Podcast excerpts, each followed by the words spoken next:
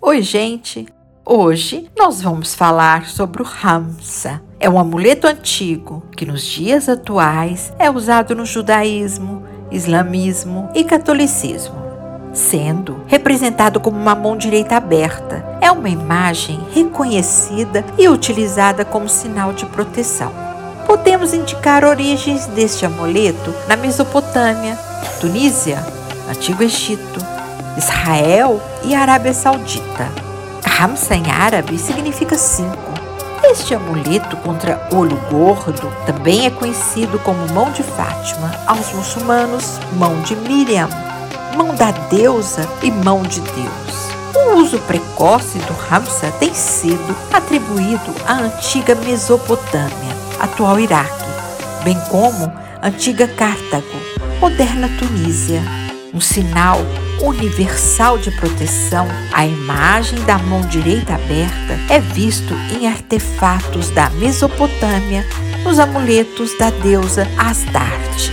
Como mão de Miriam, era usado para proteger as mulheres contra o mal olhado e aumentar a fertilidade. Neste tempo, as mulheres estavam sob imensa pressão e expectativa de se tornar mães. No antigo Egito, este representava os dois dedos, Ísis e Osíris, e o polegar representava seu filho Horus. Foi usado para invocar os espíritos protetores dos pais sobre seus filhos. Pela Fenícia, representava a fúvia da divindade Tanit, que afastava o olho gordo. Entre os judeus, a popularidade do Ramsey é por crença dos judeus ibéricos e egípcios.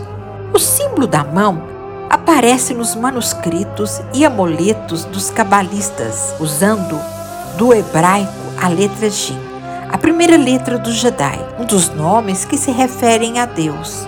O Ramsa detém o reconhecimento como um portador de boa sorte entre os cristãos do Oriente.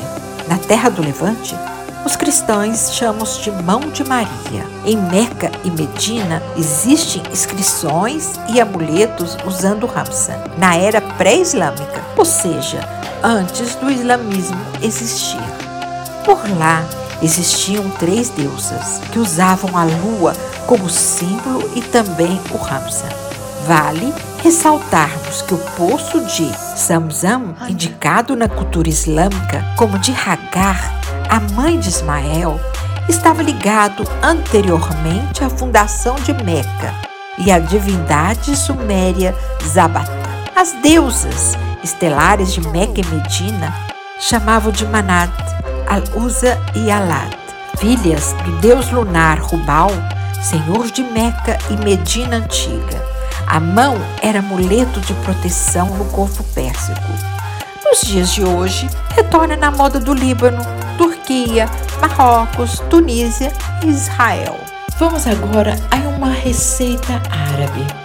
Am Ali, um doce que se chama Am Ali. Diz a lenda que um antigo sultão, ao morrer, deixou suas duas lindas esposas viúvas. Cada uma tinha um filho. Por isso, uma batalha pelos corredores do poder teve início a fim de que o filho da mais importante esposa fosse coroado o novo sultão.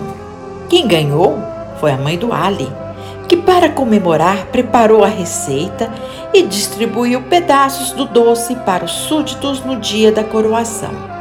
Os ingredientes: 600 gramas de croissant em pedaços ou qualquer outro pão doce, 3 colheres de sopa de uvas passas, 3 colheres de sopa de coco ralado, 3 colheres de sopa de amêndoas douradas, 3 colheres de sopa de pistaches, uma lata de leite condensado ou duas chávenas de leite e duas de açúcar, uma colher de chá de essência de baunilha, uma colher de chá de água de rosas, um litro de água, 250 ml de creme de leite batido. Modo de preparo: misture os pedaços do croissant ou o pão doce, as uvas, o coco, as amêndoas e o pistache em uma forma de assar. Em uma panela, Misture o leite condensado, a essência de baunilha e a água até ferver.